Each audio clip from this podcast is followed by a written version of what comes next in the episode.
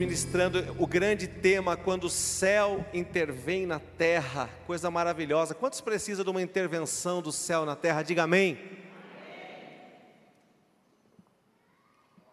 Quantos aqui precisam de uma intervenção do céu na sua vida em particular? Diga amém. amém. Aleluia. Nós precisamos, nós somos seres espirituais. Eu, eu tenho eh, clamado aos irmãos para que você saia da, da matemática do mundo, que diz que um mais um são dois, porque não é assim que Deus faz as coisas acontecerem. Deus é um Deus de multiplicação exponencial, Deus é um Deus de sobrenaturais. Você é um espírito, você tem uma alma e você habita um corpo, você não é este corpo, você é um espírito, por isso que você tem que se ligar nas coisas espirituais mais do que nas coisas terrenas, porque daqui um tempo todos nós vamos nos desprender disto que a Bíblia chama de tabernáculo terrestre, e todos nós vamos aí sim viver na plenitude daquilo que nós somos, um corpo glorificado através do nosso espírito, que é o nosso verdadeiro eu. Diga glória a Deus. Aleluia. Louvado seja Deus. Ligue-se nas coisas do espírito. Ligue-se nas coisas do Espírito. Às vezes você vem aqui debaixo de derrota, vem aqui debaixo de palavras de maldição, de palavras negativas, mas não há lugar para isso na presença de Deus, não há lugar para isso, para seres espirituais, não há lugar para essas coisas, aleluia. Há uma forte convicção no meu coração nessa noite que há pessoas aqui que precisam se tornar mais espirituais. Glória a Deus. Muitas pessoas estão presas ao modo de intervir de Deus do Antigo Testamento. É gostoso pregar sobre o Antigo Testamento, eu também gosto de pregar sobre o Antigo Testamento. Eu gosto das coisas que Deus faz, mas se você perceber a tônica do Antigo Testamento é Deus escolhe uma pessoa, um rei, um profeta, um juiz, um, um servo escolhido, e através daquele homem, e, e, muitas vezes tão somente através daquele homem, Deus faz coisas, Deus opera, e todo o restante das pessoas fica assistindo, vendo aquilo que Deus está fazendo através daquela pessoa.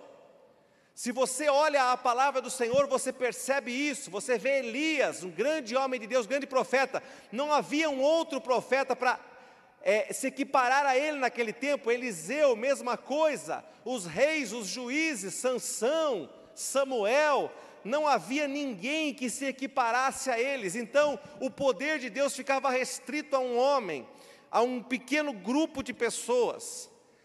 E nós começamos a pensar assim, querido: onde estão os grandes homens e mulheres de Deus? Onde estão as mulheres que libertaram Israel? Onde estão os homens que fizeram grandes coisas? Este é um pensamento muito baseado no Antigo Testamento. Nós, até hoje as pessoas falam assim para mim, pastor, onde que nós vamos ver, não é? Se levantar no Brasil de novo um homem como Manuel de Melo, fundador da Igreja do Brasil para Cristo, ou o missionário Davi Miranda, grandes milagres, grandes coisas esses homens realizaram, e nós começamos a pedir que Deus levante homens como esses, esperando que a obra seja feita à maneira do Antigo Testamento, mas Deus está dizendo para mim e para você nessa noite, filho, eu não ajo mais assim, eu estou agora levantando uma geração e não só mais uma pessoa. Então a bênção e o poder de Deus agora se tornaram geracionais. Por isso eu gosto daquela canção, a geração de Samuel está se levantando. Porque, queridos, é aquela geração que ela destrona, ela tira o humano, ela tira aquilo que é material e se reveste do espiritual. É a geração que ouve a Deus, é a geração que busca a Deus. Nós somos essa geração, diga glória a Deus. Aleluia. Mas muitas vezes estamos presos ao modo de agir de Deus do Antigo Testamento. E queremos, Deus, intervém na minha vida, faz alguma coisa, Deus, faz, faz alguma coisa. Nós queremos que Deus haja porque Ele é Deus, queremos uma intervenção. Mas Deus hoje está querendo ver primeiro algo em nós, Ele está querendo ver a nossa fé, Ele está querendo ver se há em nós fé.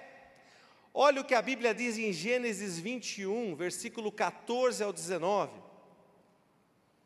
Olha o que diz a palavra do Senhor. 21, 14 ao 19, na RA, por gentileza.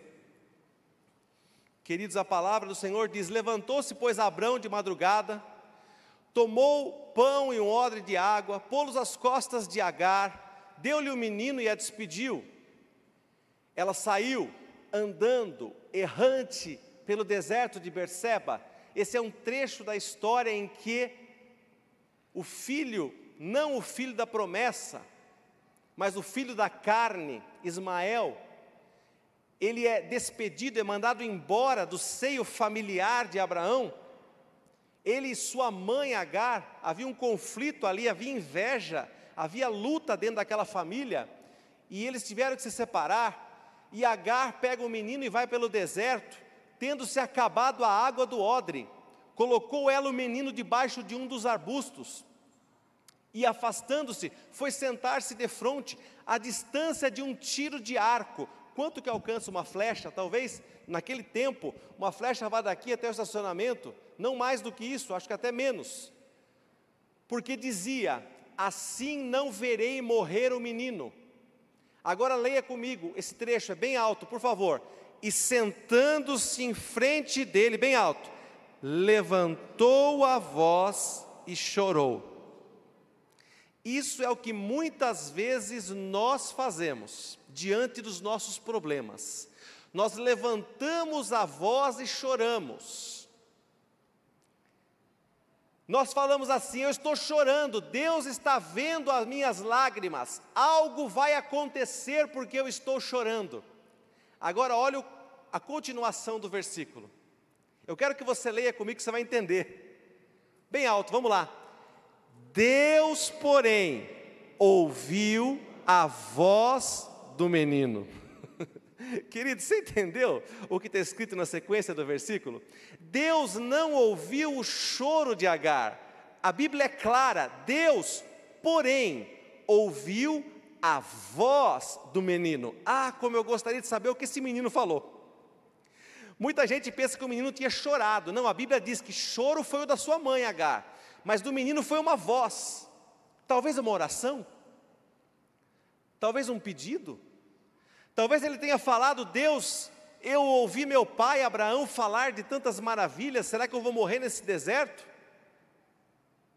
Deus de Abraão, Deus do meu pai, alguma coisa aquele menino falou, e nós podemos dizer que aquilo que ele fez foi, de certa forma, uma oração.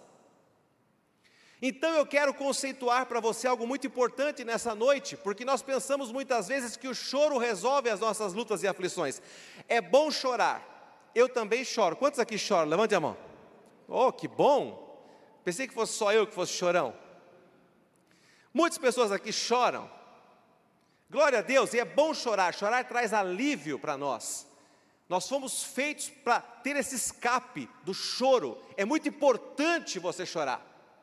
Mas a Bíblia diz que não foi o choro de Agar que trouxe o favor de Deus, foi a voz do menino, talvez uma oração, porque o que, que Jesus falou acerca do choro no Sermão da Montanha? Bem-aventurados os que choram, porque serão o choro traz o que então? Consolo. O choro não traz solução. É forte isso. O choro traz consolo de Deus. O choro leva você para o colo de Deus. Isso é ótimo. Diga glória a Deus. Eu preciso do colo de Deus, mas não resolve o problema.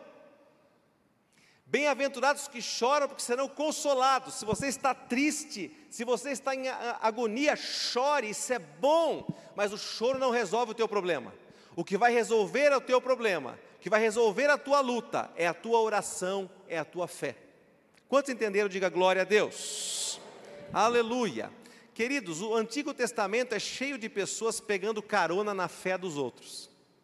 Eu vou dar um exemplo para você. Quando Moisés toca com o seu cajado ali, abre o mar para o povo passar.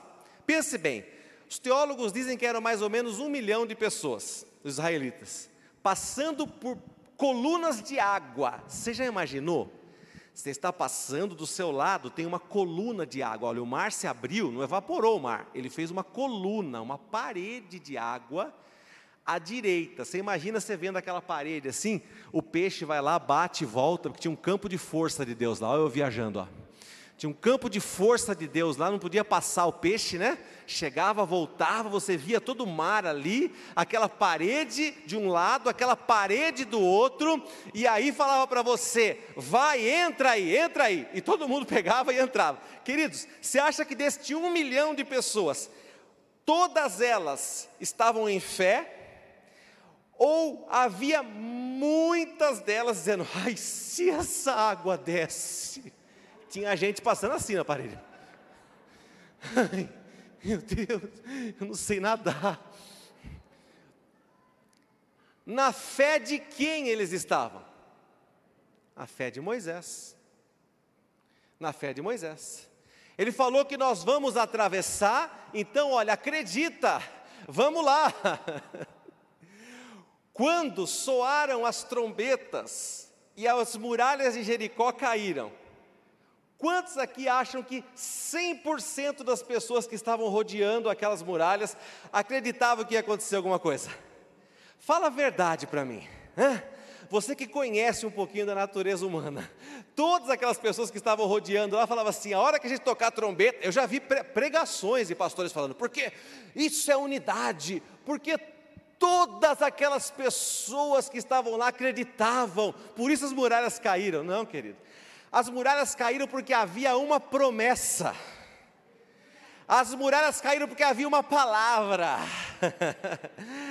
Ismael foi salvo da morte junto com a sua mãe no deserto, não por causa do choro, foi salvo porque havia uma promessa sobre ele. Diga glória a Deus. Ele era filho de um homem de Deus poderoso, um homem que tinha uma aliança com Deus, e Deus falou para ele: Em ti serão benditas todas as famílias da terra, até as suas, até os seus filhos.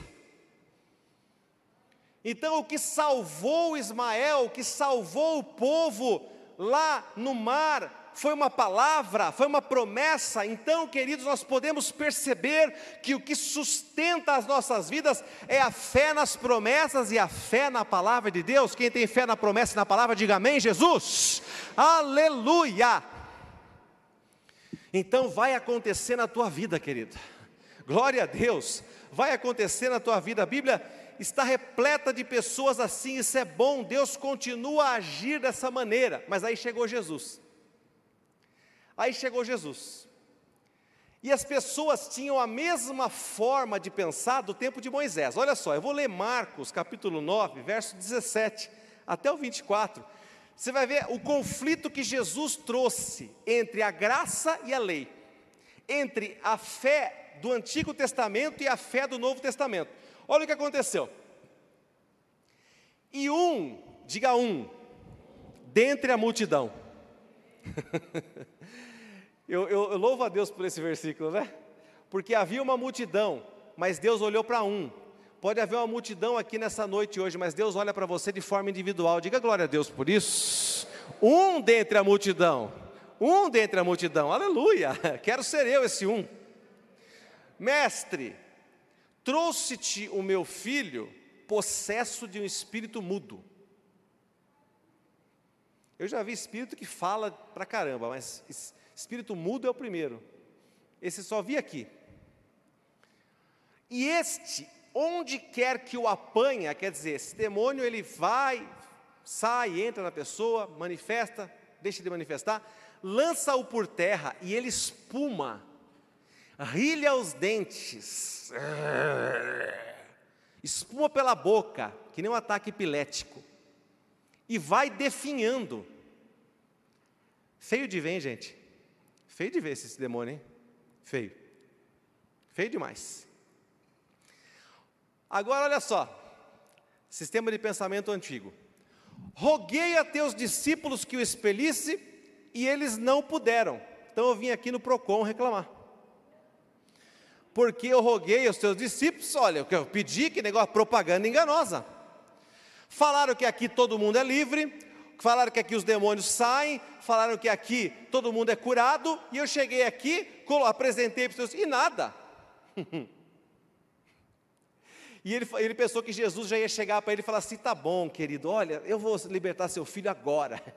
Mas Jesus virou para ele e para todo mundo e falou assim: ó oh, geração incrédula, até quando estarei convosco? Até quando vocês esperarão num homem? Até quando vocês esperarão numa pessoa? Enquanto vocês esperarem numa pessoa, vocês sofrerão. É o que Jesus disse.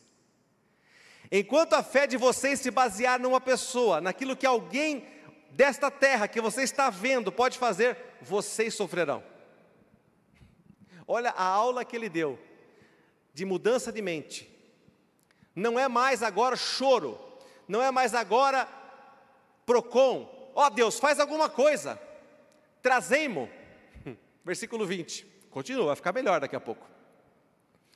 E trouxeram-lhe quando ele viu a Jesus, o espírito imediatamente o agitou com violência, e caindo ele por terra, revolvia-se espumando. Eu gosto disso.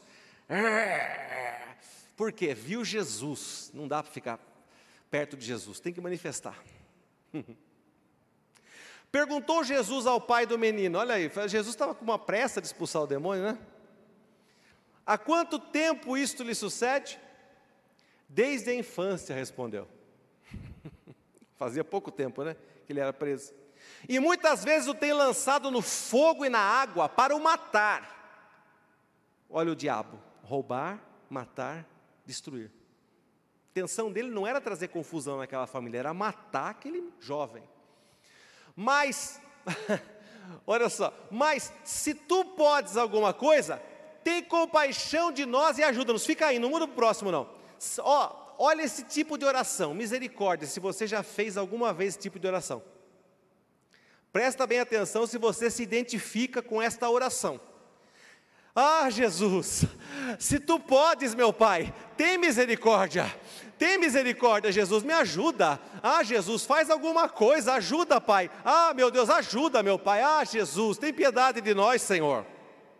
De verdade. Eu já fiz orações assim. Há muito tempo atrás, eu já fiz orações assim. Alguém mais aqui já fez algum tipo de oração nesse sentido? Hein? Hum, pouca gente fez, só eu mesmo.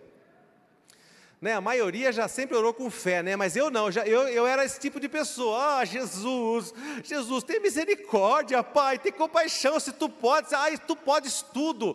Eu sei que tu podes, nada é impossível para ti. Faz alguma coisa, Jesus. Agora, olha a teologia de Jesus na prática, sempre a teologia de Jesus na prática, uma grande aula teológica na prática. Versículo 23. Ao que lhe respondeu Jesus: Se podes, se eu posso, o que, que ele respondeu? Leia comigo bem alto: Tudo é possível ao que crê. Mais alto? Tudo é possível. Agora para valer. Tudo é possível ao que crê. Jesus, a chave está em ti. Jesus falou: Não, a chave está em ti. Jesus, se tu podes fazer alguma coisa, se eu posso, tudo é possível ao que crê. Pastor, de onde você tirou isso? O homem era inteligente, ele entendeu rápido. Versículo 24 e imediatamente o pai do menino exclamou com lágrimas. Ele entendeu. Eu creio. Eu creio. Mas o que ele falou para Jesus? Ele falou algo mais. Vamos lá, junto comigo. Ajuda-me na minha falta de fé. Olha só. Eu creio, pai, mas está faltando alguma coisa. Eu, eu, eu, eu creio, mas não creio. Ou eu creio, mas não creio o suficiente. Falta um tantinho para mim.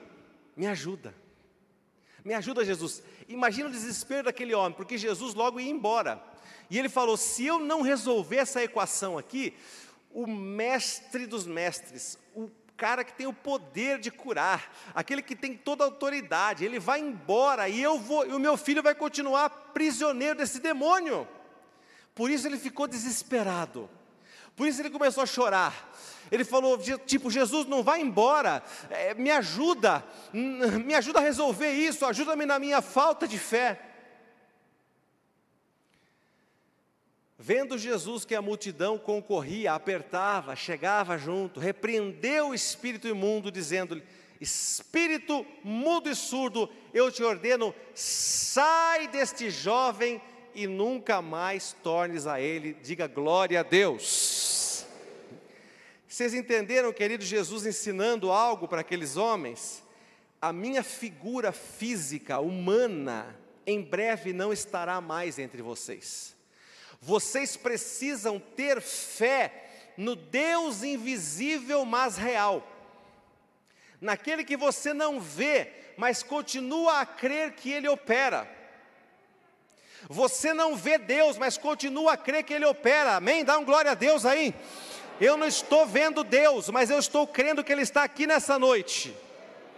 Eu sei que Ele está agindo aqui nessa noite, que Ele está operando aqui nessa noite. Aleluia! Eu entendi essa mensagem. Eu já pedi ajuda a Jesus. No Novo Testamento, Jesus ensina a fé a todos. No Antigo Testamento, existiam guardiões da fé, guardiões da lei, guardiões do Espírito. Uma pessoa ia passando de uma para outra. No Novo Testamento, Jesus acabou com isso. E o dia que ele fez isso foi lindo. Lucas capítulo 4, verso 18 a leitura do livro de Isaías na sinagoga, no, no templo. Olha o que diz Lucas 4, 18 até o 21, nós vamos ler. O Espírito do Senhor está sobre mim pelo que me ungiu para evangelizar os pobres, enviou-me para proclamar libertação aos cativos e restauração da vista aos cegos, para pôr em liberdade os oprimidos, aleluia! E apregoar o ano aceitável do Senhor, aleluia! Tendo fechado o livro, devolveu aos assistentes e sentou-se. E todos na sinagoga tinham os olhos fitos nele. Então, passou Jesus a dizer-lhes: leia comigo bem alto, por favor, igreja. Hoje se cumpriu a escritura que acabais de ouvir. Diga glória a Deus, aleluia. Hoje se cumpriu. O Espírito Santo está sobre mim para pregar, para libertar, para curar. O Espírito Santo está sobre você. Quem crê diz amém, Jesus. Aleluia! Jesus veio para inaugurar uma nova era, não é uma era mais, não é era de aquário, não, fica tranquilo, tá? Não é a nova era, não, que você ouve falar aí. É uma nova era onde não há mais servos e sim filhos. Ah, mas eu sou servo de Deus. A palavra servo é linda. Sim, quer dizer serviço. Eu estou no serviço de Deus. Mas o servo não senta à mesa com o seu senhor. E nós vamos sentar, diga glória a Deus. Aliás, nós nos sentamos à mesa com ele todo mês, simbolicamente, durante a Santa Ceia. Quem se alegra com isso, diga amém, Jesus. Aleluia. Então eu não sou servo, eu sou filho. Se eu sento à mesa, o servo não senta à mesa do seu senhor. O servo não recebe consolação do Senhor, o filho sim. Recebe o servo não recebe colo. Bem-aventurados que choram porque serão consolados, mas o filho recebe colo do pai. Aleluia! E nós recebemos o Espírito Santo, que a Bíblia chama o espírito de adoção de filhos, pelo qual nós clamamos Abba Pai, Paizinho querido. Aleluia! Eu recebi um espírito de identificação. Outro dia eu vi um pastor pregando, falou assim, que é como se nós fôssemos chipados. eu sou chipado, eu sou, eu sou marcado pelo Senhor. Não precisa, não precisa ter medo de, de, de chip, não, porque nós já nós somos marcados. Nós temos um espírito de adoção que clama dentro de nós: você é filho de Deus. Aleluia! A paternidade foi colocada dentro de nós pelo Espírito Santo e o mesmo Espírito testifica com o nosso espírito que nós somos filhos de Deus. Aleluia! O Espírito testifica não com a sua carne, por isso que você não pode andar na carne, porque a carne não testifica a tua filiação com Deus, a carne testifica a tua filiação com Adão. Qual é a tua filiação com Adão? Eu vou, eu vou começar de trás para frente: morte, doença, falta, conflitos familiares. A família de Adão era boa, igreja? Sim ou não? Família desgraçada, desculpe. Ué, se o irmão mata o outro, é uma família abençoada? Hã? Meu Deus. Então, entrou na família de Adão o pacote completo da desgraça, pacote premium da desgraça. Continha tudo. Estragou a saúde, estragou a família, estragou a vida profissional, porque falou: agora você vai trabalhar e é o seguinte: você vai capinar a terra, e no outro dia vai ter capim gordura, vai ter tiririca, vai ter picão, Sabia que não tinha nada? Diz que picão é uma praga. Quem já carpiu picão alguma vez na sua vida? Meu Deus do céu! Você carpe aquilo lá, a semente cai de novo. É uma desgraça. Culpa de Adão. Por isso você não pode se identificar com a sua raiz humana com a sua filiação humana, você tem que se identificar com a tua filiação espiritual, Jesus Cristo, primogênito dentre os mortos. Aquele, o primeiro a vencer a morte. Então, ele puxou a fila. Eu e você também viveremos para sempre. Diga glória a Deus. Você agora não é mais escravo do medo, você é filho de Deus como diz aquela canção, eu não sou mais escravo do medo, eu sou filho de Deus. E por que dizer que não sou mais escravo do medo? Veja o que diz Marcos 16, 14 em diante, vamos ler esse trecho tão importante. Finalmente apareceu Jesus aos onze, isso foi depois de Jesus haver ressuscitado. Quando estavam à mesa e censurou-lhes o quê? Esse Jesus era maravilhoso, né? Como o pessoal diz, esse Jesus era só amor, né? Era só amor mesmo. Mas ele falava o que precisava fazer, isso é ser amor, isso é ser amável. Sabia que ser amoroso é você também falar o que precisa ser falado? Que precisa ser dito, não economizar, tem coisa que você precisa falar, ai, não vou falar porque, veja bem, acabei de ressuscitar, uma festa maravilhosa, você acha que eu vou falar isso agora? Não, é, não há clima para isso, vou deixar para outro dia.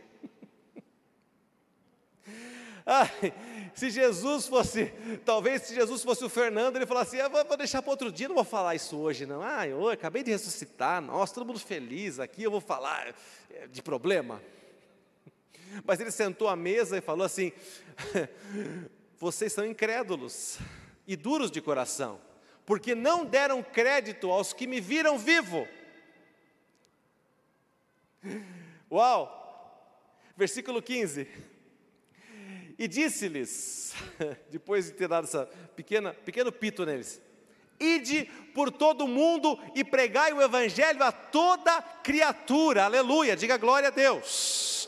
Versículo 16: Quem crer e for batizado será salvo, quem, porém, não crer será condenado. Versículo 17: Estes sinais hão de acompanhar aqueles que creem em meu nome expelirão demônios, falarão novas línguas, glória a Deus, pegarão serpentes, se beberem coisa mortífera, não lhes fará mal, se puserem as mãos sobre os enfermos, eles ficarão curados. Continua 19: De fato, o Senhor Jesus, depois de lhes ter falado, foi recebido no céu e assentou-se à direita de Deus. Aleluia! Versículo 20 agora com chave de ouro.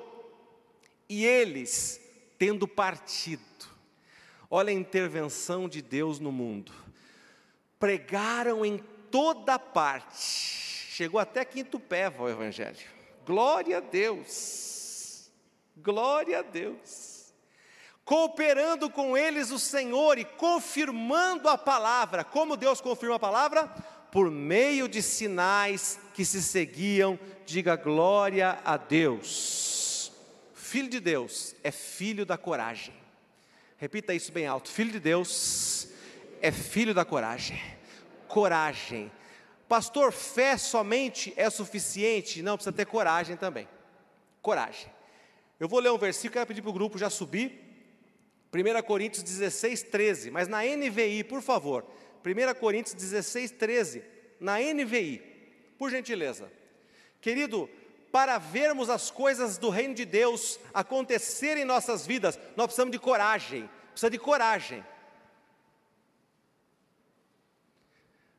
Isso, na NVI. Vamos ler bem alto nessa versão, por favor. Levanta a mão direita se você puder. Estejam vigilantes, mantenham-se firmes na fé, sejam homens de coragem, sejam fortes. Aleluia! Pastor, mas a fé não é tudo. A fé é a ponta de lança, o que vai à frente de tudo, mas ela tem que ser apoiada na coragem e na força. Para você viver o sobrenatural de Deus, você precisa de coragem. Quando Deus diz para você, eu tenho um negócio próprio e você vai prosperar nesse negócio próprio, saia do seu trabalho fixo, larga o seu emprego, o seu salário fixo. Precisa de coragem, sim ou não? Claro que precisa, para pedir a conta de um trabalho, para viver de um, um salário variável, precisa de coragem, não é só fé, coragem. Quando o Senhor fala, confie, porque eu vou te curar dessa doença, e enfermidade, não é para a morte, e fala para você tirar a confiança dos remédios, não estou dizendo aqui para você parar de tomar remédio, não é isso, mas para você não colocar sua confiança nos remédios e colocar sua confiança em Deus, e o Senhor começa a falar: faça isso, e você, é preciso coragem, é preciso coragem. Então a coragem, querido. Tanta gente casando esses, esses meses agora, é preciso coragem para casar, amém? Nos tempos atuais, precisa ter coragem. E quem está esperando filho então? É preciso coragem para pôr um filho no mundo hoje, não precisa? É só fé? Coragem. Coragem. Olha, não é só fé. Eu preciso ter ousadia. Os homens de Deus e mulheres de Deus eram ousados e ousadia pressupõe coragem. Todos que são ousados são corajosos, se expõem, não têm vergonha, Glória a Deus. Filho de Deus é filho da coragem. E nós queremos que o Senhor haja, que o Senhor opere nesses dias, como ele fez desde os tempos de Abraão e tem feito até hoje. Quantos querem isso? Diga amém, Jesus. Abacuque capítulo 3, verso 2, na NVI ainda, querido. Abacuque capítulo 3, verso 2. Há um pedido há um pedido profético a Deus, um pedido que ecoa até hoje, queridos, tão importante, que cada um de nós renove este pedido, que cada um de nós tenha a fé de clamar ao Espírito de Deus, que venha sobre nós, que renove nossas forças, que esteja abençoando nossas vidas de uma maneira sobrenatural. Meus amados, isso é muito importante. Não existe, eu vou ler por aqui, olha, eu achei mais rápido na minha Bíblia aí do que. Estou brincando, queridos. Será que é HB, HC, o símbolo, vê aí? HC, né? Às vezes a, a, abreviação aí é, é diferente. HC, HB, HQ, enfim. Isso, olha lá, apareceu. Muito bem, querido. Na NVI, por favor.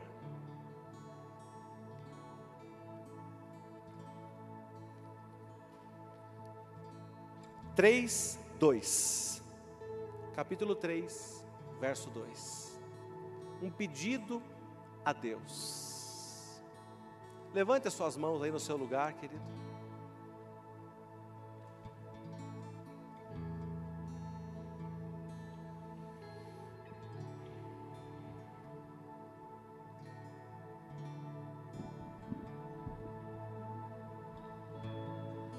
Eu gosto tanto desse versículo, dessa oração, nesta versão. Leia comigo, por gentileza, diz assim: vamos lá juntos. Senhor, ouvi falar da tua fama, temo diante dos teus atos, Senhor. Realiza de novo em nossa época as mesmas obras, faze-as conhecidas em nosso tempo, em tua ira, lembra-te da misericórdia. Esse trechinho de novo, realiza de novo, realiza de novo em nossa época as mesmas obras, faze-as conhecidas em nosso tempo. Mais uma vez, realiza de novo em nossa época as mesmas obras, faze-as conhecidas em nosso tempo. Mais uma vez, realiza de novo em nossa época as mesmas obras, faze-as conhecidas em nosso tempo.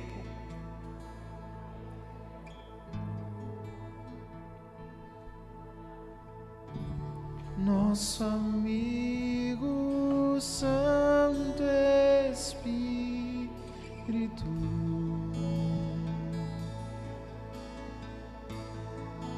Quem quiser, vai ficando em pé, vai se soltando na presença do Senhor. Pode abaixar a iluminação. Esperamos pelo teu